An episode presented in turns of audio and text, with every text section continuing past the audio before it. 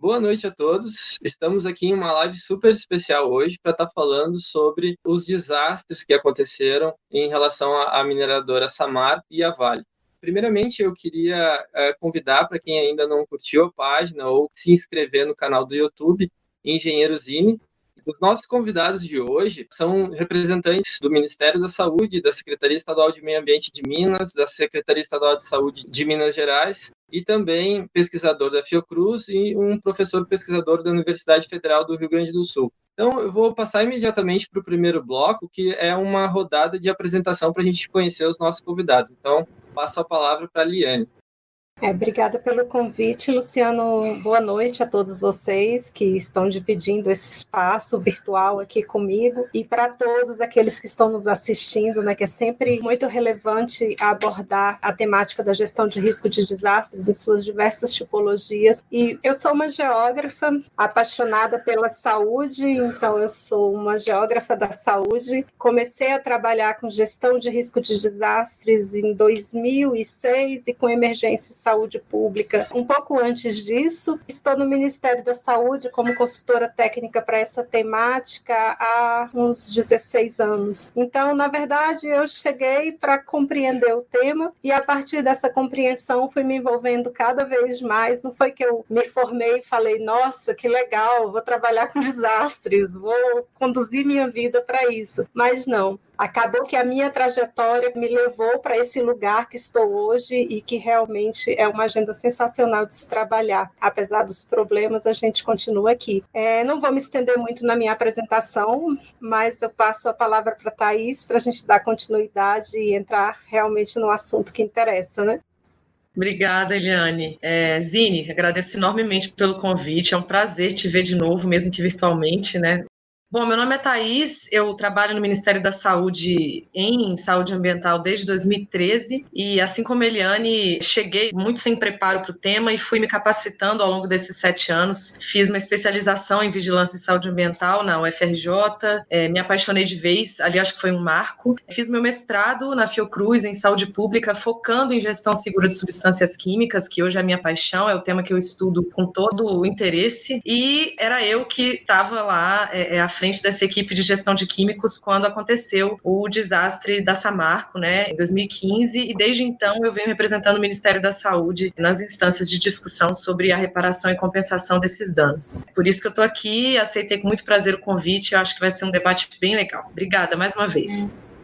Bom, boa noite, eu sou Fernando Meirelles, sou professor da Universidade Federal do Rio Grande do Sul, tenho doutorado em recursos hídricos e saneamento ambiental. Trabalhei no governo do estado do Rio Grande do Sul na gestão passada e aí tive a oportunidade de implantar a gestão estadual de risco de desastres, tendo por base né, o marco de Sendai. Eu também me especializei em segurança de barragens, escrevi o, o material da Agência Nacional de Águas do curso de capacitação de segurança em barragens de aterro. Agradeço ao Zine o convite, vai ser muito bom debater com pessoas com informações tão diversas. Passo a palavra para o Mariano Andrade.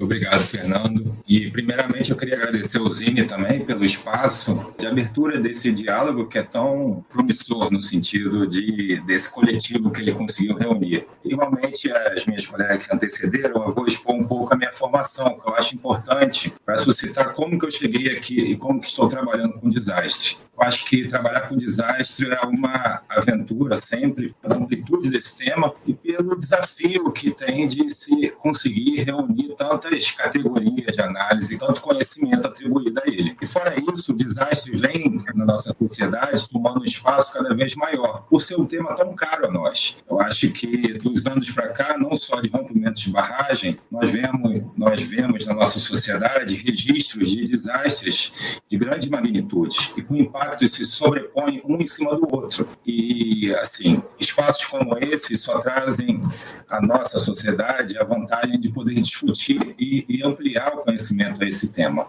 É, eu sou biólogo de formação e, assim como a Thais, eu fiz a formação na UFRJ de Vigilância e Saúde Ambiental e também sou gestor ambiental, especialista em gestão ambiental. No meu mestrado, eu trabalhei com o tema já em desastre, trabalhei com o tema de vulnerabilidade infantil decorrente a esses eventos, principalmente aos eventos de origem natural. E hoje, no doutorado, eu estou atuando com rompimento de barragens mineração, desde 2017. Eu peguei um pouquinho tarde a experiência da, do evento da Samarco, mas desde então estamos pelo CEPET, que é o Centro de Pesquisa que eu sou afiliado, atuando nessa área. Eu não vou me estender muito e passo a palavra para o Antônio Carlos. Muito obrigado para todos.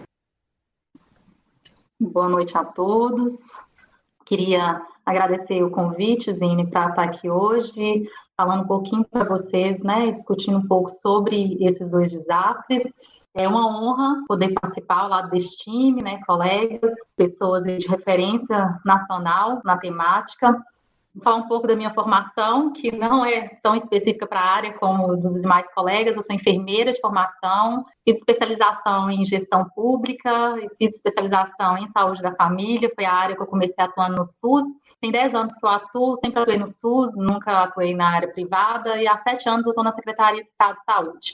Atualmente eu coordeno né, a vigilância em saúde ambiental aqui no Estado, tive contato com o desastre do rompimento da barragem de Fundão quando ainda estava na subsecretaria de assistência, mas na ocasião onde houve o rompimento da barragem da Vale, eu já estava na subsecretaria de vigilância em saúde e fui convidada para assumir a coordenação nesse momento, devido a problemas de saúde da antiga coordenadora, de quem eu agradeço muito o trabalho, que a gente está dando continuidade, a Marina. Então, desde os primeiros dias né, do rompimento que a gente atuou em campo, eu estava lá no município acompanhando as atividades diárias do comitê de crise, do COIS municipal, e aí, hoje, a nossa área, ela coordena toda a resposta de reparação em saúde do desastre da Vale, e a gente coopera com a parte também de reparação do rompimento da barragem de Fundão.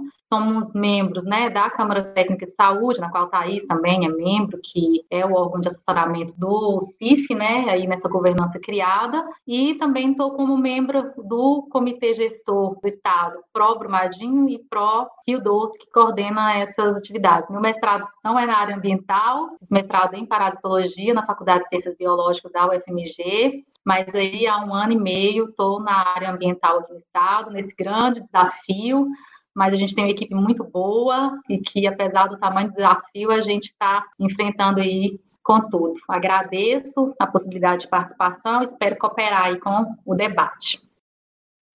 Eu vou me apresentar então. Meu nome é Luciano Zini, eu sou engenheiro químico, trabalho na Secretaria Estadual da Saúde do Rio Grande do Sul, no programa de vigilância da qualidade da água para consumo humano. Tenho um mestrado na área de agrotóxicos na água e atualmente estou na etapa final do doutorado, onde eu avalio contaminações na água e impactos para a saúde.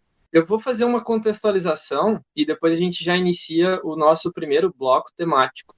Então, a extração de minérios figura entre as principais atividades econômicas de nosso país. Atualmente, o setor gera 180 mil empregos diretos, representa 4% do PIB e é responsável por 25% do saldo comercial brasileiro. Foram exportados 46,4 bilhões de dólares em 2017, sendo seu principal produto o minério de ferro, de acordo com dados do Ministério de Minas e Energia ressaltada a importância desse setor na nossa economia e para a cadeia produtiva mineral de forma geral, cabe ressaltar a importância do devido gerenciamento dos potenciais impactos ambientais e dos rejeitos gerados pela atividade minerária. Nessa perspectiva, infelizmente, todos temos lembranças claras de desastres ocorridos recentemente, de forma mais severa os desastres causados pelas mineradoras Samarco e Vale, ocorridos em Mariana e Brumadinho. Vamos recapitular. O episódio da mineradora Samarco ocorreu em novembro de 2015 em Mariana, Minas Gerais. Uma barragem que continha 62 milhões de metros cúbicos de rejeito de minério de ferro rompeu, causando 19 mortes. Este é considerado o desastre da área de mineração que causou o maior impacto ambiental da história brasileira e o maior do mundo envolvendo barragens de rejeitos. A lama chegou ao Rio Doce, cuja bacia hidrográfica abrange 230 municípios dos estados de Minas Gerais e Espírito Santo.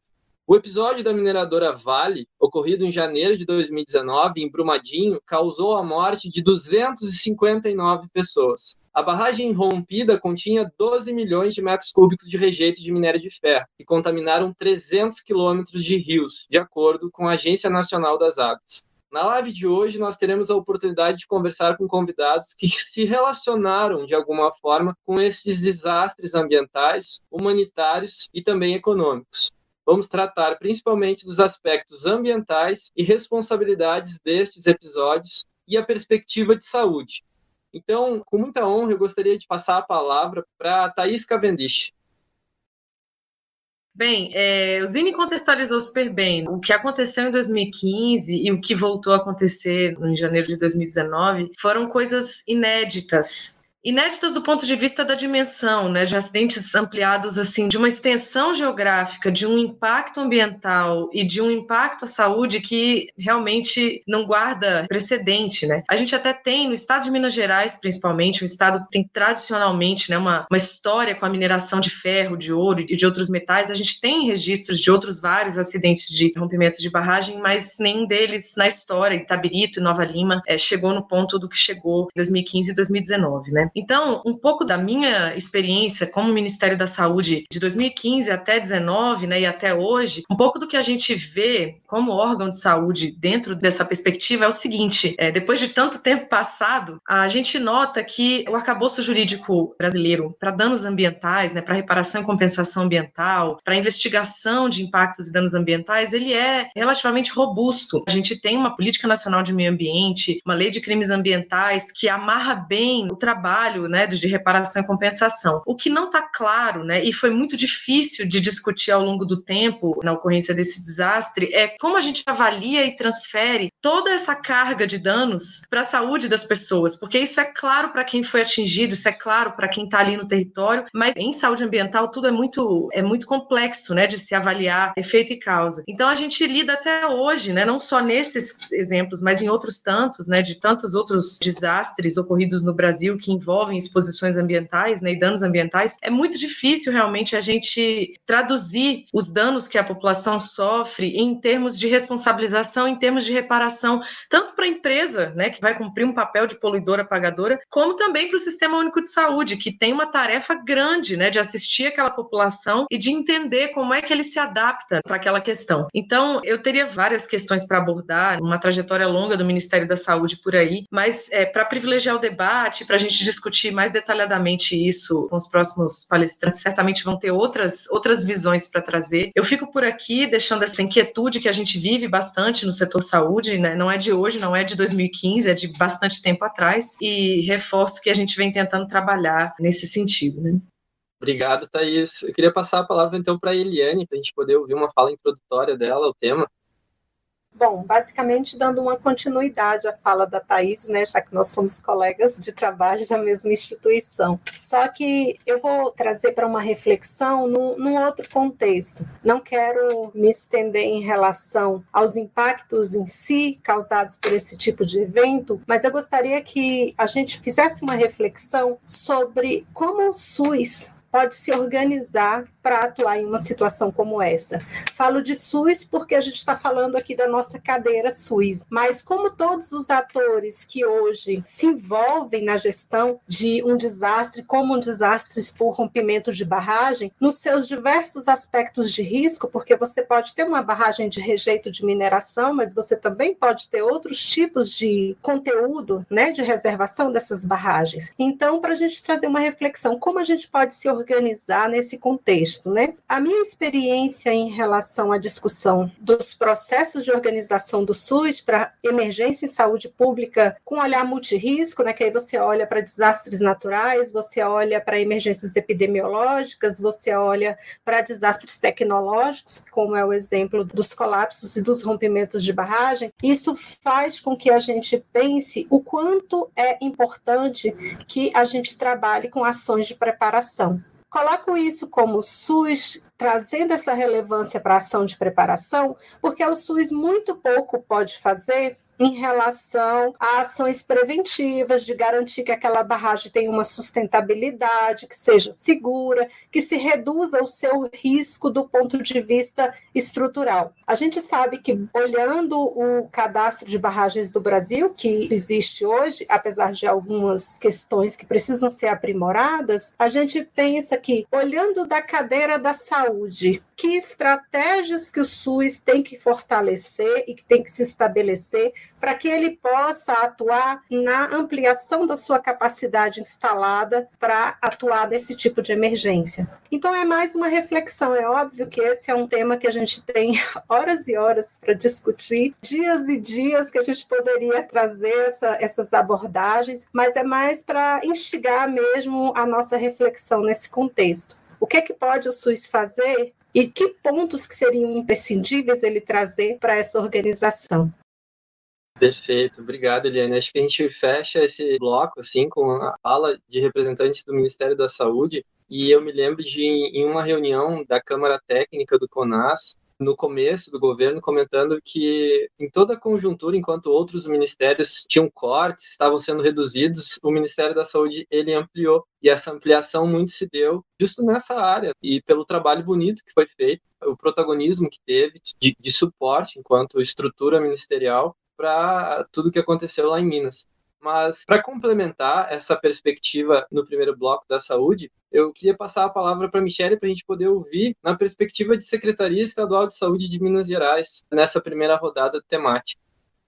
Então, a Thais já colocou e a Eliane também alguns pontos muito importantes, e o que a reflexão que eu faço, assim, do pouco que eu vivenciei, o quanto esses desastres eles escancaram as fragilidades, seja né, as fragilidades regionais, seja as fragilidades da gente enquanto gestão estadual, o quanto ele acentua as vulnerabilidades, que a gente vê mesmo na prática é que ele não se apresenta da mesma forma para todas as camadas da população.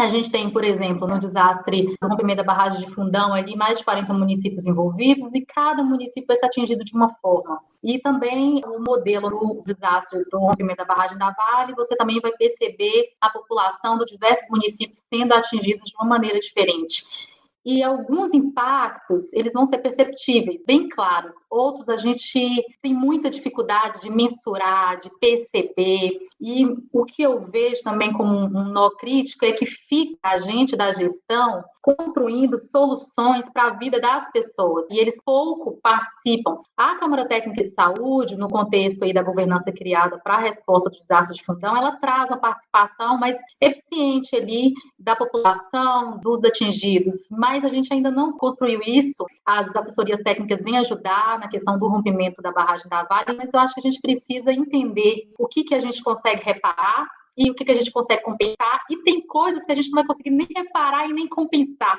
E muitas vezes não vai conseguir nem medir e visualizar aquilo. E aí eu chamo a atenção para a gestão de riscos, da falta da gestão de riscos. Falo do local de onde estou, eu estou em Minas Gerais, na Secretaria de Estado, a gente tem aí quase 700 barragens de mineração, a gente tem mais de 30 barragens em risco de rompimento, e a gente pouco ou nada faz com relação à gestão de riscos. Eu pego essa crítica para mim, enquanto secretária de Estado de Saúde, acho que o Ministério deu e dá sem pontapé inicial, com o guia principalmente, que é uma publicação importante para a gente nesse sentido. Essa questão também do multirisco, que a gente precisa conseguir trabalhar isso, e a gente está no território aqui em Minas, multirisco mesmo, né? Com seca, com enchentes frequentes, com bastante barragem de mineração, com diversas minerações de diversas substâncias químicas, mas eu acho que a gente precisa evoluir muito ainda, sabe? Para a gente conseguir dar uma resposta que a população merece nesse sentido. Passaram-se cinco anos do rompimento da barragem de fundão e a gente não conseguiu o mínimo, que é devolver uma casa. Eu não digo um lar, porque a gente não vai conseguir, porque aquelas pessoas são retiradas do local onde viviam, mas uma casa.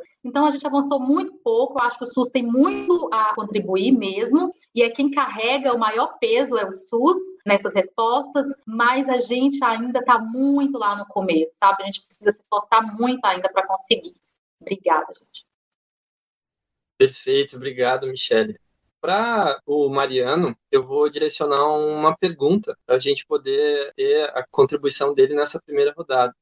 Mariano, os desastres que estamos falando, eles representam três faces de impacto: ambiental, econômico e social. Quais são os principais desafios que vocês encontram nas atividades de recuperação do cenário de rompimento das barragens em Minas Gerais? Perfeito, Zine. Obrigado pela pergunta, que eu acho que é muito oportuna, inclusive. Mas antes de iniciar a própria resposta, eu queria contextualizar um pouco do que estamos falando, que eu acho que é importante, até para que eu consiga responder. Porque, diferentemente dos pequenos eventos que a gente tende a registrar anualmente, mensalmente, eu acho que o rompimento de barragem de mineração apresenta um potencial de dano e efeitos à saúde, ao meio ambiente, o sistema econômico como um todo, que resulta em exposição direta e indireta a essas populações que são afetadas por esse processo. Mas também geram impactos ambientais e perda da capacidade ecossistêmica dessas bacias hidrográficas que são afetadas, gerando também rupturas econômicas. Ou seja, estou falando de um risco sistêmico que esses processos envolvem na sociedade. E, ao mesmo tempo, eles sobrepujam a capacidade de resposta do sistema público. Esse mesmo impacto que ele gera, ele pode, no médio e longo prazo, ampliar simultaneamente os efeitos das perdas materiais e econômicas, assim como os danos ambientais e a saúde da população, gerando não só agravos da doença, como também podendo resultar óbitos imediatos e posteriores. Mas eu acho que como principal desafio, respondendo a sua pergunta, do ponto de vista da saúde pública, saúde coletiva, a gente deve considerar não só o potencial de dano no curto prazo, assim é registrado através dos efeitos ambientais, sociais e econômicos, e também, infelizmente, os óbitos que são registrados devido a esse evento. Mas também tem a necessidade de identificação desses processos que vão ocorrendo ao longo, no médio e longo prazo. E isso necessita de você identificar o cenário de risco que estamos tratando. Isso é muito importante até para que sejam executadas políticas públicas eficientes e que respondam de fato à necessidade dessa população. E nessa forma, eu acho que essas funções que eu tratei, elas estão muito relacionadas, elas ocorrem de forma acoplada, assim dizendo. Esses sistemas que são essas dimensões que são tratadas aqui, elas estão acopladas dentro do sistema de vida. Existem populações que se utilizam desses produtos, seja através dos recursos ambientais que são gerados pelo meio ambiente quando ele é preservado, como não é o caso após o rompimento de barragens de mineração, seja através desse uso e ocupação do solo que são registrados através de populações tradicionais, por vezes ribeirinhas, que necessitam desses recursos. Pois bem, os problemas, respondendo de fato à pergunta, os problemas são difíceis de gestão. Envolve exposição de uma série de fatores de risco que geram fatores adicionais à saúde e produz uma multiplicidade de sobreposição de risco e efeitos a essa população, que se estendem não só no espaço, mas também no tempo. Haja visto a situação dessa população nesse momento de pandemia, agora que estamos enfrentando, onde de fato os próprios indicadores determinantes sociais e ambientais foram diretamente afetados por esse rompimento. Isso pode gerar um efeito rebote a essas populações, não só nessa situação, mas em outras de menor porte. Como desafio, acho que a tomada de decisão ela deve ocorrer de forma urgente no primeiro momento, mas também sem as devidas informações necessárias para que isso ocorra. Mas também no médio e longo prazo deve-se incentivar a formalização de políticas públicas para cuidar dos danos e doenças que são gerados, não só no curto prazo, mas como a gente pode trazer no caso da Samarco, após cinco anos, ainda temos processos de saúde que são impactados direto e indiretamente por esse evento. Obrigado, Mariana. Vou direcionar agora a pergunta para o professor Fernando Meirelles, que é aqui do Instituto de Pesquisas Hidráulicas da Universidade Federal do Rio Grande do Sul. Professor Fernando, você considera que as ações tomadas pelos órgãos fiscalizatórios após esses desastres, basicamente forças-tarefas, foram suficientes para evitar os, que os mesmos se repitam? Que tipo de política fiscalizatória o Estado deveria adotar? Como colocá-la em prática? Boa noite, Zine. Agradeço a pergunta. Eu separo pessoalmente os dois desastres de maneira distinta primeiro o de Mariana, depois o de Brumadinho. Nós tivemos tempo para aprender com o desastre de Mariana e a repetição de Brumadinho mostra que a gente não aprendeu tão rápido quanto deveria, não tomamos as medidas necessárias. Então, para mim, são episódios que têm a mesma natureza, mas do ponto de vista institucional, eles são diferentes. Primeiro, porque nós temos a legislação de segurança de barragens, ela é de 2010. Ela vem depois de uma série de desastres com barragens de água, de rejeito industrial. Mas aí é o que acontece? É o tipo da lei do Garrincha, né? A gente não combinou com os russos, né? Quem ia fazer o quê? Então vejo que o caso das barragens de mineração, o extinto DNPM ficou responsável pela fiscalização dessas obras, né? E tanto ficou evidente a, a impossibilidade de atuação do DNPM com a eficiência necessária que foi substituído em 2017 pela Agência Nacional de Mineração. Então nós não tínhamos uma agência, tínhamos uma agência de águas e aí entramos com uma agência de mineração. O problema que eu vejo do Brasil é que, filosoficamente, nós não sabemos muito bem quem nós somos. Né? Nós somos uma república federativa e temos situações onde nós nos chamamos de nação e outras que nós nos chamamos de federação. Então, nós temos uma agência nacional de águas que deveria tratar de tudo, mas não. Chega na parte da água, nós temos a atribuição para os estados, nós temos órgãos federais e órgãos nacionais, nós temos um Congresso Nacional e nós temos um Senado Federal. Essa confusão toda, ela tem um, um efeito muito ruim são dadas atribuições para entidades que não são conversadas. Então, eu vejo o caso do SUS, vai falar de, em ação emergencial, né, de acordo com a nossa legislação, o empreendedor deveria ter um plano de ação emergencial e deveria estar acertado com o SUS, no caso da saúde, com a Polícia Rodoviária Federal, com prefeituras, se romper o que acontece. Quantos planos de ações emergenciais nós temos no Brasil? Então, nós, como disse a Thaís, nós temos legislação, mas o nosso arranjo, enquanto Estado, não funciona. Não é apenas o governo, é o Estado. Né? Então, nós estamos falando de órgão de fiscalização como o CREA, que deveria ter tomado outras atitudes, do meu ponto de vista, em relação a esses responsáveis técnicos. Então, a gente acaba levando tudo para uma esfera judicial, que demora muito tempo, e nós não nos organizamos enquanto sociedade técnica para enfrentar. Temos legislação, não temos uma articulação de Estado. Perfeito, muito obrigado, professor Fernando. Estamos encerrando então essa primeira rodada.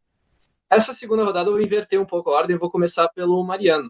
Mariano, os impactos ambientais causados pela avalanche de rejeitos, quando do rompimento de uma barragem desta magnitude, são colossais. Pode-se listar a contaminação de recursos hídricos, perda de vegetação, impacto sobre toda a fauna e a flora do território. Tu poderia nos comentar algo sobre o real tamanho desses impactos e sobre como são realizadas ações de remediação e mitigação? Eu acho que é interessante essa pergunta, né, no sentido de como que a gente dimensiona quais são as ações necessárias. E antes disso, caberia um sistema de aferição que deveria estar ocorrendo de forma muito coesa dentro da sociedade a dimensão desses desastres, eles são de tamanho monte que dificulta até a concepção do qual dano a gente vai atuar e qual a dimensão desse dano. Como bem dito por ti, eu acho que dos últimos 60 anos, o desastre da Samarca é considerado o maior do mundo, devido ao volume de rejeito que foi liberado ao meio ambiente, em torno de 55 milhões de metros cúbicos, a extensão geográfica atingida, envolvendo 39 municípios no primeiro momento, e também os custos econômicos associados. Também o desastre da Vale, em Brumadinho, é considerado o maior acidente de trabalho do Brasil, envolvendo 270 óbitos imediatos. E acho que, para além dos óbitos, que não são poucos, e individualmente envolvem tragédias familiares que são incomensuráveis aqui para essa live, existe todo um rol de acometimento social ambiental que resulta em perda de diferentes sistemas da vida. E esses eventos impactam de forma direta e indireta, eu acho que negativamente, os frágeis e vulneráveis sistemas sociais, com potencial de perda, gerando uma estabilidade de larga escala para essa população. Esse funcionamento social, ele necessita de que se empenhe estudos para que consiga dimensionar esse processo. Se a gente pudesse pegar o exemplo do evento da Samarco, onde a Fundação Renova, a instituição que foi criada para dar uma solução institucional para adotar tanto as medidas de recuperação como de remediação desse evento, eu acho que a gente pode trazer um norte aqui de como que a gente está gerindo esses eventos. A Fundação Renova ela foi criada para gerir os fundos compensatórios desse evento. Eu estou falando de uma multa que seria de caráter de uso público. No entanto, esse fundo ficou retido por uma fundação, onde ela foi colonizada ao longo dos tempos por ou funcionários da própria empresa ou ex-funcionários. Isso conferiu às ações dessa empresa uma falta de autonomia na celebração dos acordos, tanto os extrajudiciais como os acordos firmados entre as populações, ou mesmo os estudos de avaliação dessa situação. Assim, a gente impossibilita de que a gente consiga definir quem é atingido ou não, qual é a dimensão dessa, dessa população que foi afetada e quais são os riscos envolvidos. Eu acho que a gente perde nisso na capacidade de gerir uma resposta que seja conivente a essa situação nesse ponto, eu acho que eu daria a voz para os demais participantes, que eu acho que eles têm muito a contribuir com essa questão de fato, pontualmente. Mas obrigado pela pergunta. Obrigado, Mariana. Eu vou direcionar uma pergunta para a Michele, da Secretaria Estadual de Saúde de Minas Gerais. Um dos impactos mais diretos do rompimento de barragens de rejeito é a contaminação dos recursos hídricos, que consequentemente torna a água imprópria para consumo. Poderia falar um pouco para a gente sobre o porquê das águas que entram em contato com esses rejeitos demandarem tratamentos mais avançados para potabilização? E também a questão do percentual da população carente que talvez não tenha esse acesso à água com tratamento completo, como que está sendo tratada essa questão? E também hoje, em 2020, qual o contexto das famílias impactadas pelos desastres em relação à, à pandemia de coronavírus?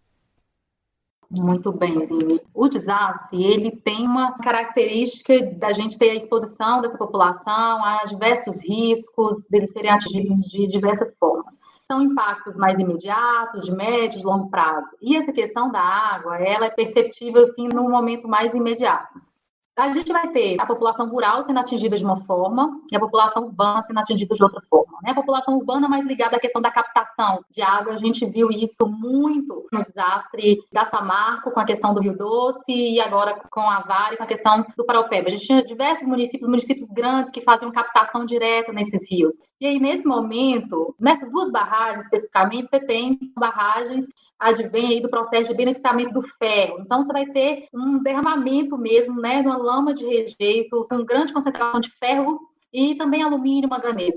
Então, você tem, além da deposição de alta concentração desses metais na água, você tem também um processo de revolvimento do sedimento desses rios que também tem outras substâncias químicas também desse processo de ocupação dessas bacias. No caso do desastre da Vale, a gente teve aí trens carreados, a gente teve baterias carreadas, a gente teve diversas coisas que nessa avalanche de lama também foi carreada para o rio. Então, você não tem só o rejeito do ferro, como muitas pessoas pensam, né? Você tem também, nesse processo de beneficiamento, outras substâncias químicas. Então, aquelas estações de tratamento de água que estavam preparadas para tratar uma água com X características, né, que o órgão ambiental vem monitorando e apresenta quais são as características daquela água, ela agora precisa né, ser preparada para tratar uma água com alta turbidez, que é aquilo que a gente já vê de cara, então alta concentração de sólidos, precisa investir no processo de população, aumentar concentrações, a gente precisa rever todo o processo de tratamento,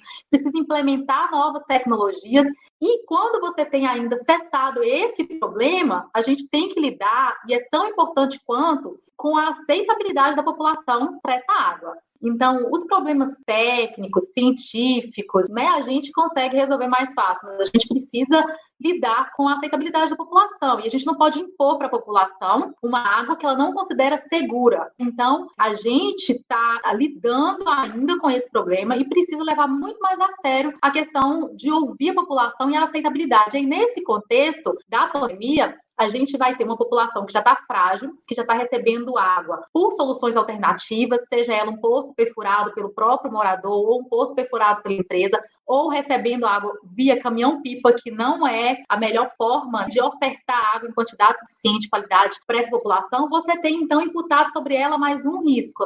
É essa população mais vulnerável, que eu estou me referindo mais especificamente às das zonas rurais, que estão mais nessa característica mesmo, um outro risco decorrente da pandemia. E a gente tem que pensar que na pandemia de uma doença transmissível, a água, para as práticas de higiene, o convívio ali no isolamento, ela é um bem muito mais essencial ainda. Então, nesse sentido, a gente entende que nenhum plano de amostragem podia ser flexibilizado, que a gente precisava fortalecer ainda mais as ações de vigilância da qualidade da água para consumo humano, e nesse sentido a gente ainda deu início a uma pesquisa do novo coronavírus em água para abastecimento para entender e ter dados mais fidedignos como se comporta o coronavírus na água, mas essa população ela fica mais vulnerabilizada ainda no contexto da pandemia.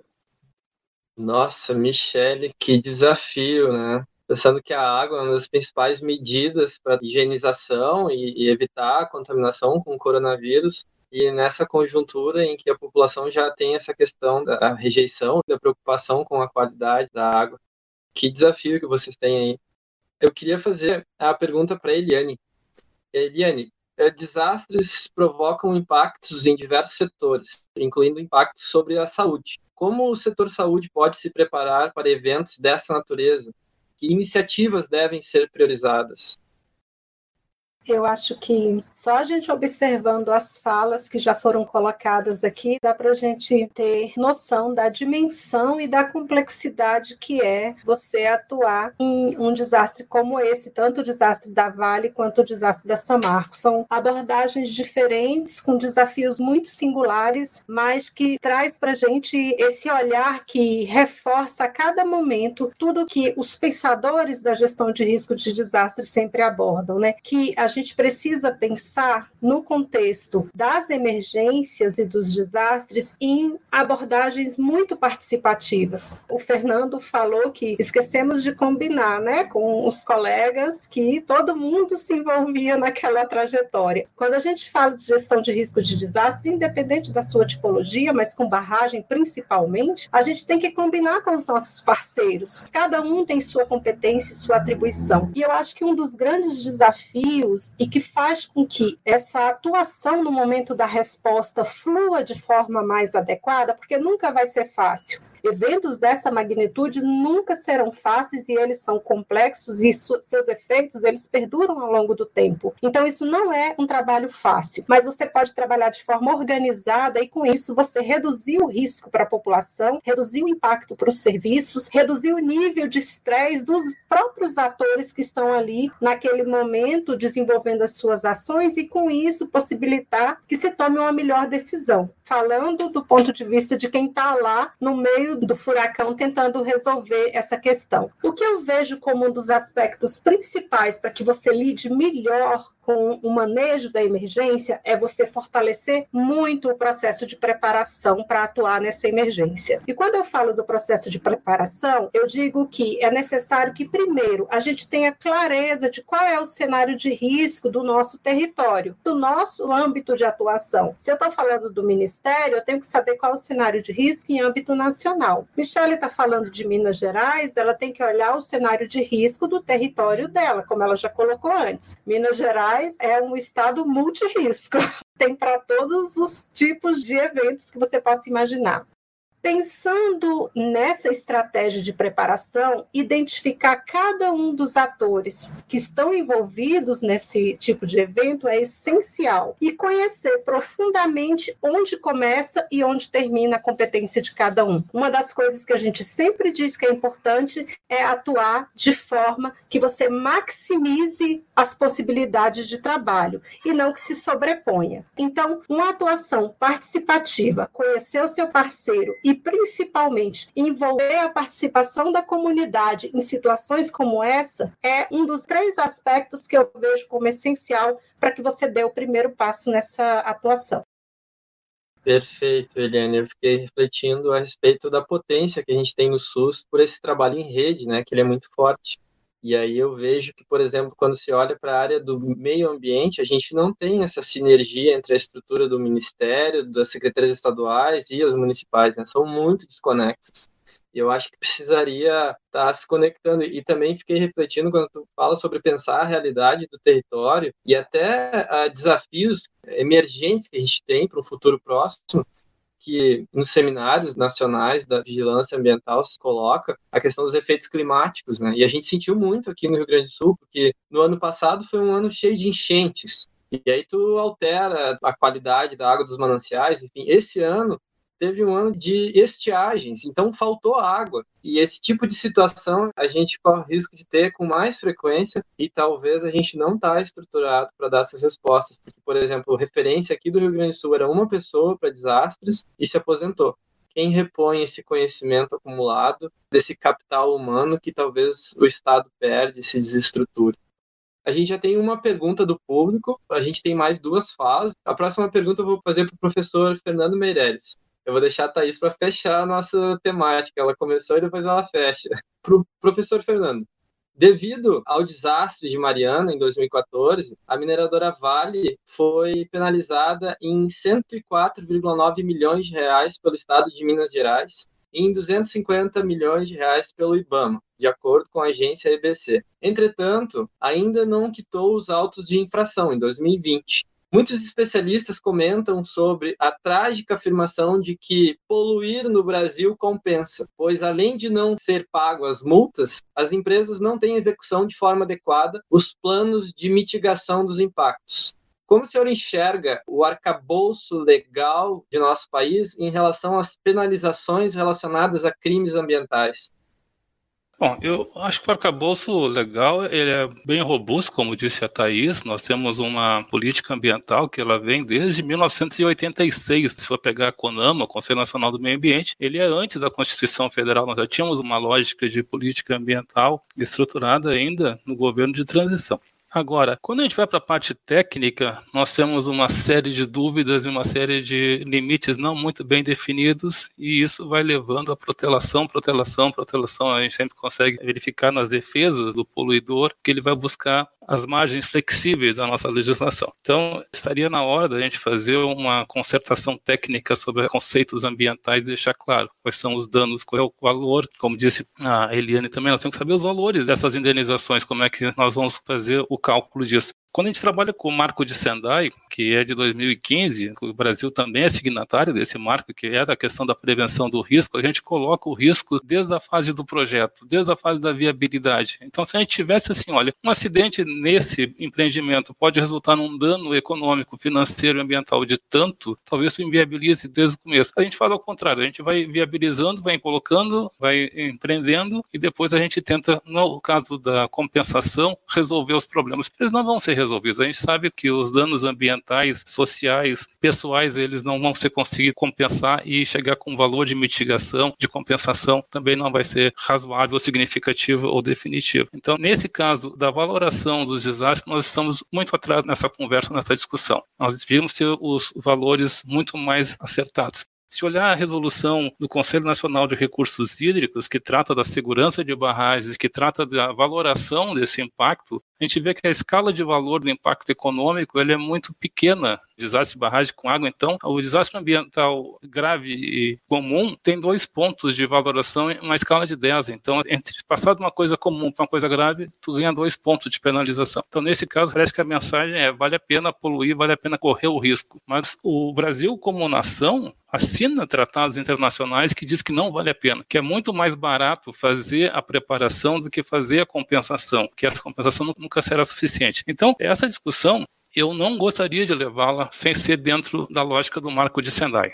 Porque eu quero puxar o marco de Sendai para o centro da discussão, porque o Brasil assinou esse compromisso com os países. E ali vai estar colocado desastres econômicos, desastres naturais, desastres químicos, desastres tecnológicos, mudanças climáticas, está colocado dentro desse documento. Por que, que nós não executamos esse documento? Então, a mensagem ainda tem sido essa, né? Que polui e depois a gente vê como vai resolver mas isso é um recado que é do quadro institucional que está se arrastando desde 1986, quando a gente já deveria ter muito mais avançado. Perfeito, professor Fernando. Então, para a gente fechar o nosso bloco temático, eu vou direcionar a última pergunta para a Thais, do Ministério da Saúde. Quais os desafios de regulação desta área de interface entre saúde e meio ambiente? A lógica do nexo causal para crimes ambientais se aplica para os impactos da saúde? Luciano, essa é uma pergunta que a gente se faz todos os dias. Ela, na verdade, só vai poder ser respondida com o avançar da ciência, que hoje o estado da arte deixa muito claro para nós que a determinação ambiental em saúde é complexa o suficiente, é multicausal o suficiente para a gente não ter respostas determinadas, né? Para a gente não ter certeza de que um determinado evento gera um determinado dano em tanto tempo, com tal dose de exposição, com tal vulnerabilidade biológica social. Isso tudo é incerto, isso tudo é individual, isso tudo é dependente de uma série de fatores no território. Né? Então, os desafios são muitos. Voltando um pouco no tempo, lá em 2015, o desafio começa no momento em que um desastre dessa monta, por mais que seja óbvio, a Michelle fez um relato ótimo sobre como um desastre desse tipo impacta a saúde das pessoas que estão ali. Tá tudo ali no que ela falou. E quando a gente vai para 2015, esse desastre acontece e começa-se a configurar a estrutura das instituições para fazer justamente o que o Fernando falou, né? Tentar organizar um Estado fragmentado, todos os níveis de gestão e órgãos de controle, para efetivamente dar uma resposta à população e a tudo que foi degradado. Quando essa estrutura começa a se montar, veja o tamanho do desafio onde ele começa. O assunto saúde humana ficou diluído em vários outros. Não houve uma organização clara, uma perspectiva de que um desastre desse tipo impacta a saúde das pessoas. Tinha espaços dedicados a impactos sociais, tinha espaços dedicados a impactos econômicos, mas o tema de saúde, e especialmente saúde ambiental, que é o que é mais impactado num desastre desse tipo, não estava claro que ele precisava de um espaço específico para ser discutido. Então, foi muito do nosso trabalho, né, da Secretaria Estadual de Minas, Ministério da Saúde, Secretaria Estadual do Espírito Santo de mostrar que, olha, o Sistema Único de Saúde está aqui, presente, olhando para o que a população está sofrendo, desde impactos de saúde mental até essa questão da qualidade da água, que a população passa a ter outra relação com o território, outra percepção do que é seguro para ela, né? Se aquele solo onde ela plantava era seguro, se aquele rio onde ela pescava e, se alimentava é seguro, se a água de onde ela bebia normalmente, da empresa que fornece, por melhor que seja tratamento, a população muda totalmente essa sua percepção do território e, efetivamente, estudos já de longa data no Brasil e no mundo mostram que os compartimentos ambientais se modificam a ponto de promover mudanças em saúde humana. Agora, em quanto tempo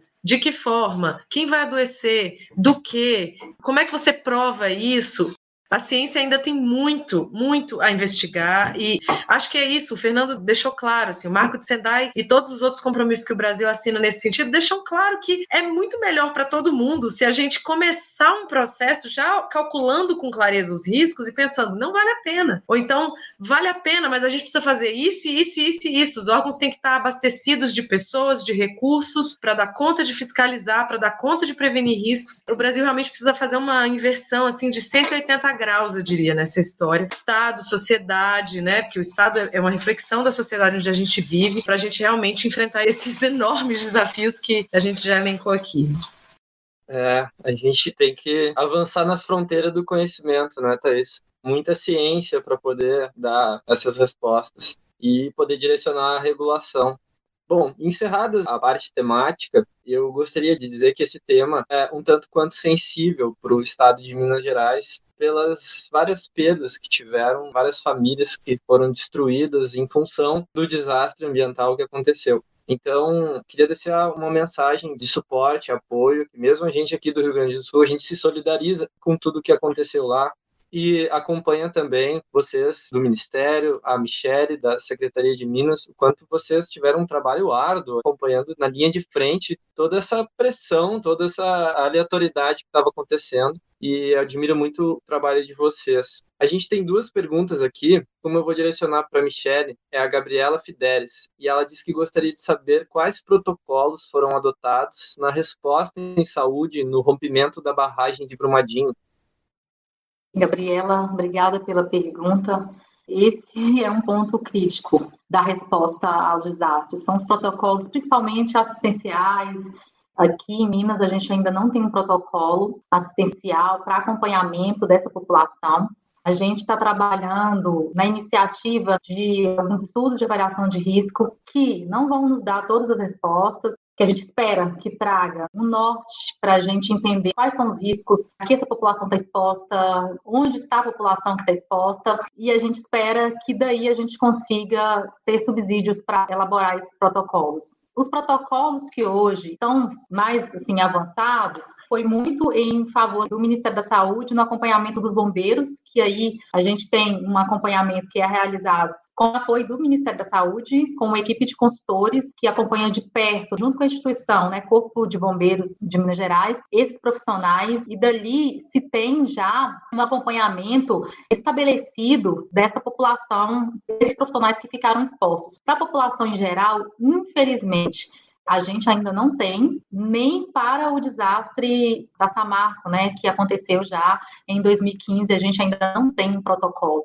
O Ministério já avançou muito nesse sentido, com alguns protocolos em outros eventos do país, mas a gente sabe que a gente precisa, junto com o poder local, junto com o Sistema Único de Saúde do município, secretarias municipais de saúde, construir protocolos para acompanhamento dessa população de forma mais coletiva, mas pensando naquilo que a gente falou, que cada população ali, regionalmente, ela vai estar exposta a um risco e a gente precisa desenvolver um protocolo também que dê conta de atender aquela população específica, mas também dentro do aparato de serviço de saúde que aqueles municípios vão ter, que é diferente. A gente teve no desastre de Brumadinho um município em Brumadinho muito estruturado.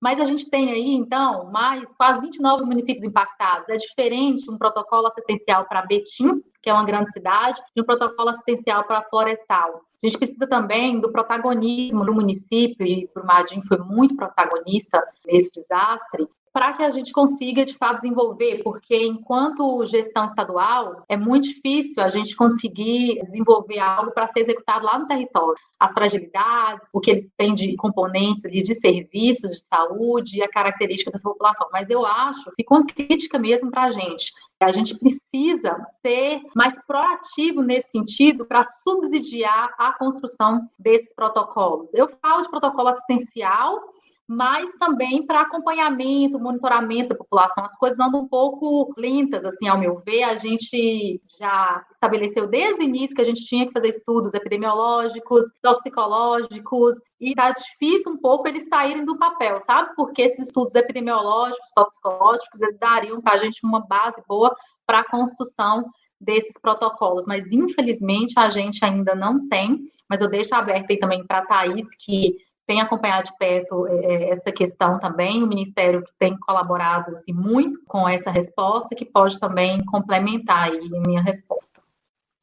Michelle, eu acho que você tocou em todos os pontos. Eu acho que sua fala é irretocável e é isso. Me junto a você o Estado do Espírito Santo, toda a sua equipe, no quanto a gente gostaria de estar mais na frente com todo esse nosso desafio, né? Mas seguimos trabalhando e, e esperando que a gente tenha condições de fechar, né, de certa forma, um, um ciclo e seguir para o próximo, né? Mas você foi perfeito, não ensinaria mais nada. Perfeito, obrigado, Michele, obrigado, Thaís. Tem uma última pergunta e aí depois vamos encerrar. E aí eu só pediria para ter uma rodada final de mensagem de despedida e mensagem final de um minutinho para cada. Então, essa pergunta do Gevanildo Mendes, eu acho que eu vou direcionar ela para o professor Fernando, porque ela é um tanto quanto polêmica. Eu acho que ele já está bem estável na carreira dele. Eu estaria me roendo para responder ela, mas eu tenho um pouco de medo de ser removido para o Chuí. Então, eu vou fazer professor Fernando. que é assim: você acha que houve negligência por parte das mineradoras em relação ao aviso de rompimento da barragem de Brumadinho? Olhando a barragem de Brumadinho, pelo que a gente leu na imprensa, não li a barragem de Brumadinho como eu li da barragem da Samarco. Eu diria que sim, acho que ter uma, uma barragem classificada como risco alto que já estava sendo dito pela empresa que estava monitorando que ela estava em risco alto, e manter um refeitório, manter um escritório, manter toda uma instalação, aquilo que a gente chama de zona de autodefesa, né? ou seja, ninguém vai conseguir chegar a tempo, as pessoas que estão lá têm que saber que deveriam sair, aquela quantidade de pessoas que estavam lá, eu realmente eu não entendo por que, que fizeram isso. A gente olha o impacto econômico em cima da mineradora, como todo mundo ficou desconfiado da questão da mineradora, a gente vê que houve uma punição do mercado em relação a isso, não é suficiente, né? Porque, obviamente, depois que da retomada da economia, o Luciano apresentou os números, a exportação de minério depois da crise de 2012, ela volta e cresce muito rapidamente, isso está por trás do aumento da exploração do minério ali em Minas Gerais, e, portanto, no aumento da produção de rejeito, e, portanto, onde é que eu boto esse rejeito da maneira como eu estou acostumado a colocar, e a barragem de alteamento a montante era a opção mais barata. Então, eu acho que sim, né? se eu fosse fazer uma avaliação do que eu li, eu te diria que houve uma negligência em relação a Brumadinho. Por isso que eu acho que os dois episódios são diferentes. Mariana foi um primeiro rompimento de uma barragem dessa dimensão, com essa técnica de construção, e a gente, ao menos, ouviu um especialista dizendo que ele não tinha recomendado uma alteração no traçado da barragem. Agora, a barragem de Brumadinho já tinha outros análises, outros riscos que estavam colocados. E o que me assusta é que no último relatório que eu li sobre barragem de rejeito, foram 30 barragens de rejeito em Minas Gerais que foram encontradas que não tem nada, não tem nem documentação. Ou seja, nós continuamos, enquanto sociedade, aceitando que existam barragens desse tipo sem fiscalização, sem controle. Aí vai me perguntar se houve negligência nessas 30 que foram encontradas agora, com certeza. E aí é uma negligência que tem que ser compartilhada com toda a estrutura, porque nós não conseguimos, enquanto sociedade, parar o processo ou encontrar quem é o responsável pela barragem, quais são as técnicas e os processos que estão sendo adotados. E aí não adianta perguntar para a Michelle né, qual é o protocolo. Quando rompeu né, outra barragem dessas, eu nem sei o que, que vai acontecer, porque não tem nem documentação dessas barragens. Então eu começo a ter um desastre de origem desconhecida, de uma dimensão que eu também não consigo nem modelar porque eu não tenho as informações, não tenho os registros disso. Então, isso sim, isso é uma coisa que a sociedade brasileira tem que parar e pensar como é que nós estamos tratando o serviço público, como é que nós estamos tratando a questão do Estado, como é que nós votamos, como é que nós enxergamos a estrutura do governo e do país para não sofrer com isso. Porque o sofrimento do Rio Doce, o sofrimento de Brumadinho, a gente não consegue ter uma dimensão de colocar isso para quem não viveu lá como as participantes que estavam na linha de frente. Quem não está na linha de frente não consegue nem ter uma, uma ideia da dimensão concreta daquilo. Tanto que até hoje nós temos desaparecidos na barragem de Brumadinho. Então, os danos vão ter um impacto muito grande. Então, Givanildo, agradeço a pergunta, mas sim, para mim houve negligência. Obrigado, professor Fernando. Um dos nossos convidados que não pôde participar, o professor Fernando Funk, também é da Universidade Federal do Rio Grande do Sul, ele deixou uma mensagem, ele me ligou à tarde dizendo que não poderia comparecer, mas a principal contribuição dele seria na linha de quais estratégias poderiam permitir entender melhor os impactos ambientais e ele comenta que abordar principalmente a questão do monitoramento, que os relatórios das empresas que têm que estar monitorando os seus efluentes, a geração de resíduos que possa ter da área ambiental, eles vão para os órgãos ambientais e muitas vezes não são vistos por técnicos, porque não tem recursos humanos o suficiente para estar olhando para esse resultado de monitoramento. Muitas vezes a atividade se encerra na liberação da licença de operação e aí depois esse acompanhamento ele praticamente não tem, porque não tem perna para isso, né? E aí ele comenta que se esses dados de monitoramento fossem divulgados a público, ele permitiria com que tu pudesse fazer estudos, pesquisas, estar comparando como que era antes o território e como que foi depois de um acidente ou enfim, de um desastre dessas proporções, né? Então, eh, seria essa a contribuição do Fernando Fanda, a questão de compartilhamento dos dados. Eu vou passar agora, então, para a gente poder ter a rodada final de despedida. Então, vamos seguir a ordem da tela, passar da Eliane para Thaís, para Fernando, até chegar em mim de volta, daí a gente encerra a live. Então, Eliane. Eu acho que é um desafio em diversas vertentes essa questão de rompimento de barragens para muitos setores, né? Pensando do ponto de vista da saúde, a gente tem visto o quanto agendas relevantes têm sido negligenciadas e muitas vezes não têm sido priorizadas e que isso vai interferir, que seja direto ou indiretamente, na saúde pública, né? A gente vê a agenda ambiental, a agenda climática, que não tem tido muita prioridade nessa gestão governamental e isso tem impactado diretamente na nossa capacidade de pensar a gestão de risco de desastres e emergência e saúde pública por desastres. Esse é um grande desafio que a gente tem que estar com ele sempre em pauta pauta para que a gente possa realmente refletir sobre isso e ver como que a gente pode contornar esses desafios, porque ele faz parte do jogo, né? Então, como que a gente pode contornar do ponto de vista técnico esses desafios para continuar caminhando mesmo com tantos obstáculos, né?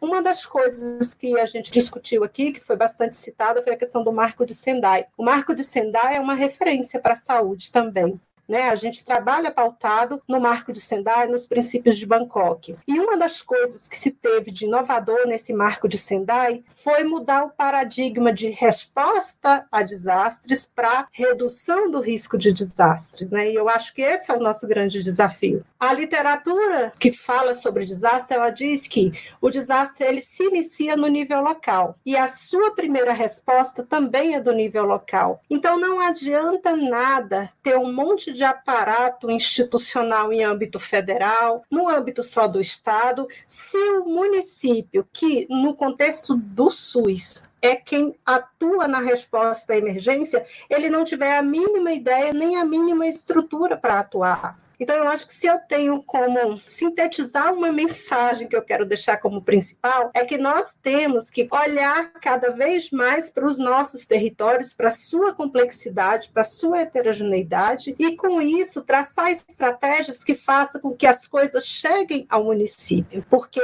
Michele vai ter a sua atuação ali na Secretaria Estadual, eu vou ter a minha atuação aqui no Ministério da Saúde, mas e o município atingido? Brumadinho, a gente pegou um município município estruturado, que tinha 100% de cobertura da saúde da família, muito bem estruturado do ponto de vista de apoio à saúde mental, de organização da própria rede referenciada de saúde, mas e outros municípios que não têm isso? Como que a gente vai atuar? A gente vê todos os dias aí no jornal falando de Barão de Cocais. Que nível de emergência será caso a gente tenha o rompimento dessa barragem? Ninguém pode garantir que não vai romper. Que nível de estresse vive essa população que vive a jusante dessa barragem. E ainda tem área de autoevacuação. Eu me lembro uma palavra bonita que fala: vire-se e se salve você mesmo, né? Eu não estou me lembrando o termo agora. Mas então, são desafios diversos. Mas se eu tenho uma mensagem para colocar é que a gente tem que fortalecer a Secretaria de Saúde do município para que ele possa realmente fazer parte de forma mais organizada e efetiva dessa estratégia. E essa é uma atribuição de todos nós. Beleza, acho que o Zine já passou para mim, né? Então, vou pegar sua bola então, porque eu tinha anotado aqui algumas coisas para a mensagem final. Eu acho que eu vou pegar um pouco do que o Luciano já fez de propaganda para a próxima live, né? E vou misturar com o princípio que a Eliane trouxe. Se um país, um estado, um município, um território, uma sociedade não tiver um pacto muito claro né, de para onde nós vamos, se nós não votamos, se nós não fazemos política pública, se nós não nos organizamos ao redor de uma ideia coletiva de desenvolvimento sustentável, de saúde pública, de qualidade de vida para todo mundo, realmente a gente vai discutir isso para sempre. A gente vai estar tá sempre contando óbitos, contando casos, contando barragens rompidas, contando rios poluídos. A gente vai viver disso no Brasil e no mundo. Então, sem dúvida, a gente parte de uma etapa muito anterior, que é um pacto de sociedade, de que a gente precisa de políticas que entreguem saúde, que o principal valor embutido nelas seja a entrega de saúde para nossa população e a preservação do meio que a gente vive para as próximas gerações. Né? Se a gente não tiver isso, não adianta discutir mais nada. E aí, quando a gente fala de estruturar o nível local, né, estruturar o município para dar conta de tudo que a gente entregou para ele, né, principalmente na Constituição Federal de 88, que é uma constituição totalmente municipalista, especialmente no que a gente, no que se refere à saúde, né? Não tem como a gente não pensar no servidor, aquele cara, aquela mulher que está lá na ponta, que está ali sendo impactada pelo desastre, tanto quanto a população que está ali recebendo os serviços, é aquela pessoa que está ali sem salário, aquela pessoa que está ali trabalhando em condições precárias, sem estrutura e que sofreu o desastre nas suas costas, teve a família impactada e tá lá. É ela que aparece no primeiro momento, é ela que aparece no meio, é ela que trabalha exaustivamente. Então, se a gente não passar por um pacto de sociedade que lembre disso e que valorize o servidor público, aquele que estava tá trabalhando, a gente não está falando daquela camada de privilegiados do serviço público, especialmente federal, né? Mas aquele que está lá trabalhando, aquele que é a primeira resposta, aquele que está ali realmente nós não vamos avançar muito. Então, é, é, a gente precisa passar por todas essas discussões. Eu deixaria isso como, como mensagem final. Obrigado, Thaís. Professor Fernando? Bom, queria agradecer a participação. Eu acho que, além da dessa valorização do servidor público e da lógica do servidor público com, com qualificação, nós temos que investir em monitoramento. E esse monitoramento tem que ser público. A pessoa, qualquer pessoa tem que chegar lá e enxergar o que está acontecendo, porque senão acontece justamente isso. O relatório vai para o órgão público e de lá talvez ele nem seja processado, ele vai ficar lá, a gente não vai dar bola. Então, no Rio Grande do Sul, quando se fez a política de gestão de risco de desastre com a Defesa Civil, a primeira coisa foi, vamos estabelecer um sistema de monitoramento, um sistema de aviso prévio. Então, não sei se o Zine sabe, mas aqui hoje essas questões climáticas são avisadas com três dias de antecedência para que a Defesa Civil possa se preparar. Então, o tempo de resposta foi reduzido. Nós não chegamos ainda, no governo passado, não se chegou a fazer uma questão de aplicação do marco de Sendai de reconstrução positiva. Então, ainda tem gente que é afetado por desastres ambientais que poderiam não estar mais sendo afetados por questão de uma mudança né, de paradigmas de reconstrução. Mas talvez a gente chegue lá. Em relação à mineração, felizmente nós temos dados agora, a gente poderia trabalhar agora, definir melhor os protocolos os paradigmas, mas como disse a Michelle, talvez não se consiga fazer todos os testes necessários para que a gente possa estabelecer protocolos. Nessas horas a gente tem que se juntar como sociedade, como Estado, buscar apoio de outros países para ter protocolos mais claros que privilegiem, sim, a primeira resposta local, primeiro a resposta municipal, depois a resposta do conjunto de municípios para chegar no Estado. Senão as velocidades não vão dar conta. Uma das participantes estava colocando aqui a questão do estudo de impacto ambiental e análise de risco, que não são muito valorizadas. Sim, é, pode ser um problema que a gente tem que rever, dar realmente importância do estudo de impacto ambiental e da análise de risco ainda para inviabilizar, dizer não, esse jeito não vai dar para colocar do ponto de vista da sociedade, esse empreendimento não nos interessa. Agradeço, Zília, obrigado. Mariano, então, pessoal, agradecendo a participação aqui de todos que assistiram também. Como fala, afinal, eu estaria o gancho um pouco dos palestrantes que me antecederam, assim. Palestrante não, né? Convidados e participantes aqui. A gente tem que mudar as palavras nesse novo tempo que estamos vivendo. Mas a gente costumou usar, após o desastre da Samarco, o conceito de fratura exposta, que esse conceito era muito oportuno no sentido de que, a partir desse evento, a sociedade conseguia vislumbrar um cenário de risco pouco acessível em tempo de normalidade. E a partir do evento da Samarco, nós vimos que o processo de licenciamento, de monitoramento, os próprios sistemas de regulação da empresa empresa falharam. E assim, se imaginava, pegando-se pelo gancho do Marco de Sendai, que o Brasil ainda tinha uma gestão reativa desses eventos. E, portanto, a partir do evento, ele começaria a atuar. Mas a gente também viu que, ao longo dos anos, o próprio sistema público falhou na concepção do que, que a necessidade e os problemas de saúde deveriam ser tratados dessa natureza. Então, acho que eu, eu encerro minha fala aqui trazendo com condolência todas as populações que são afetadas não só pelo desastre de rompimento de barragem de mineração, que eu imagino que não sejam os últimos que a gente vai registrar, devido à própria situação que o Fernando expôs, que não são apenas 700 barragens de mineração, são 24 mil barragens no Brasil, pouco fiscalizada, pouco monitorada. E, portanto, assim, das maiores às menores, do maior risco atribuído das populações possivelmente afetadas, eu acho que a gente tem que trazer como uma sociedade, pelo menos, um resguardo a esses óbitos que são registrados com uma certa frequência no nosso país. E eu encerro agradecendo a todos e deixando minha condolência a esses processos que estão ocorrendo aqui. Muito obrigado, Luciano, pelo convite e também por participar com os demais participantes aqui, que foi uma excelente noite, uma noite, excelente sexta-feira, assim dizendo. Obrigado, Mariana. Passar a palavra então para a Michele. Queria, como militante do nosso Sistema Único de Saúde, só fazer uma reflexão, assim, o primeiro a chegar no local, no desastre da Vale, foi o SUS, através de um helicóptero, com o corpo de bombeiros, que a gente aqui em Minas, a gente tem um termo de cooperação com o corpo de bombeiros, então as aeronaves do SUS, elas são usadas também pelo corpo de bombeiros, o SUS foi o primeiro a chegar. Quando o helicóptero chegou, a gente já tinha mobilizado uma estrutura de uma rede com leitos para receber os possíveis feridos. E até hoje, quem suporta todo o peso desse desastre ainda é o Sistema Único de Saúde. Passados cinco anos do desastre da Samarco, a gente ainda tem os municípios atingidos sem conseguir um mínimo de estruturação do serviço de saúde para atendimentos básicos.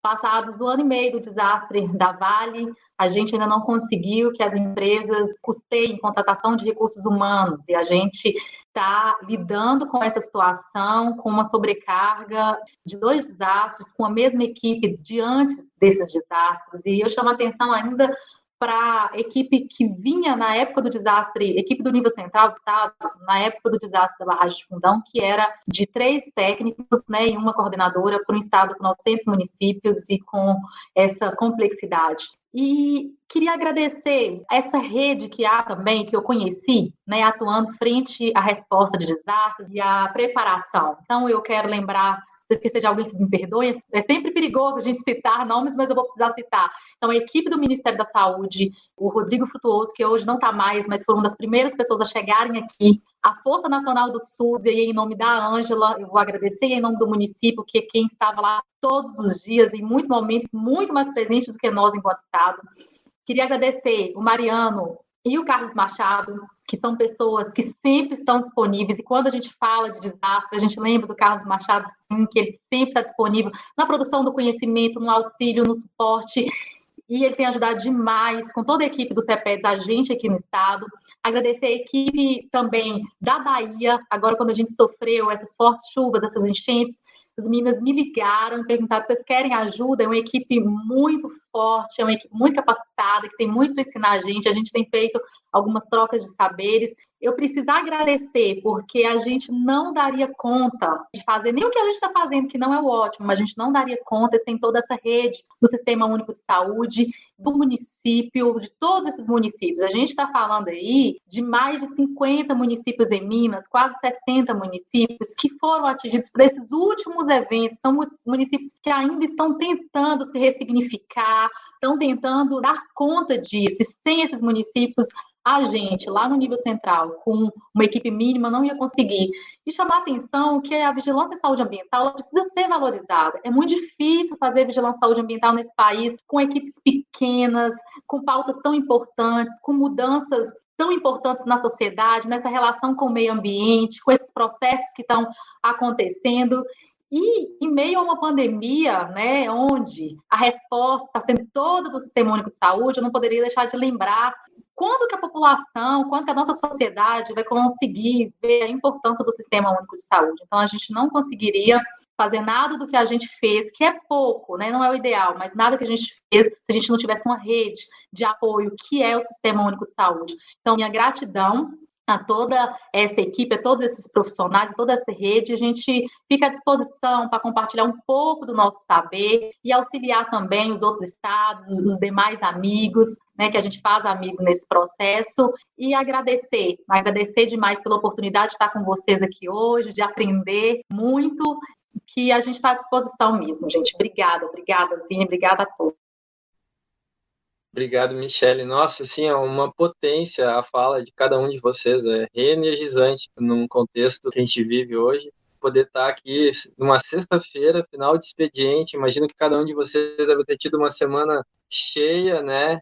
Principalmente os que trabalham na saúde, e poder estar compartilhando um pouco das experiências e das vivências de vocês, na verdade, compartilhando com todo mundo que está nos assistindo também, e muita gente nos acompanhou aproveitar para poder divulgar. E na semana passada a gente fez uma live falando sobre agrotóxicos, também convidou grandes quadros, discutiu esse tema. E aí alguém pediu, ah, vamos falar sobre o modelo de produção para tentar olhar o modelo agrícola, né, alternativas. Então, é um dos temas que está no radar para ser organizado. E um outro tema também é a questão de poluentes emergentes, que aí pega um pouco da linha do meu doutorado. E aí eu também quero estar tá convidando uma galera para estar tá conversando com a gente sobre poluentes emergentes convido todos para estarem acompanhando. Te, geralmente tenho feito eh, na, nas sextas-feiras, às 19 horas. E queria agradecer muito pela participação de cada um de vocês, por vocês terem disponibilizado o seu esse tempo de vocês. Foi muito rico a gente poder oportunizar que várias pessoas possam estar observando esse debate, que talvez em muitos momentos ele se restringe a outros espaços. E a gente, aproveitando essas estratégias digitais, a gente pode multiplicar eles. Eu tenho certeza que as falas de cada um de vocês provocaram reflexões que agora estão repercutindo aí pelo Brasil todo, né?